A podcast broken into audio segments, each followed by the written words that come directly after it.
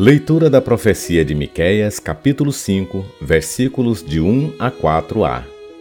Assim diz o Senhor: Tu, Belém de Éfrata, pequenina entre os mil povoados de Judá, de ti há de sair aquele que dominará em Israel.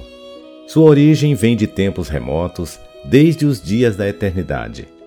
Deus deixará seu povo ao abandono até ao tempo em que uma mãe der à luz e o resto de seus irmãos se voltará para os filhos de Israel.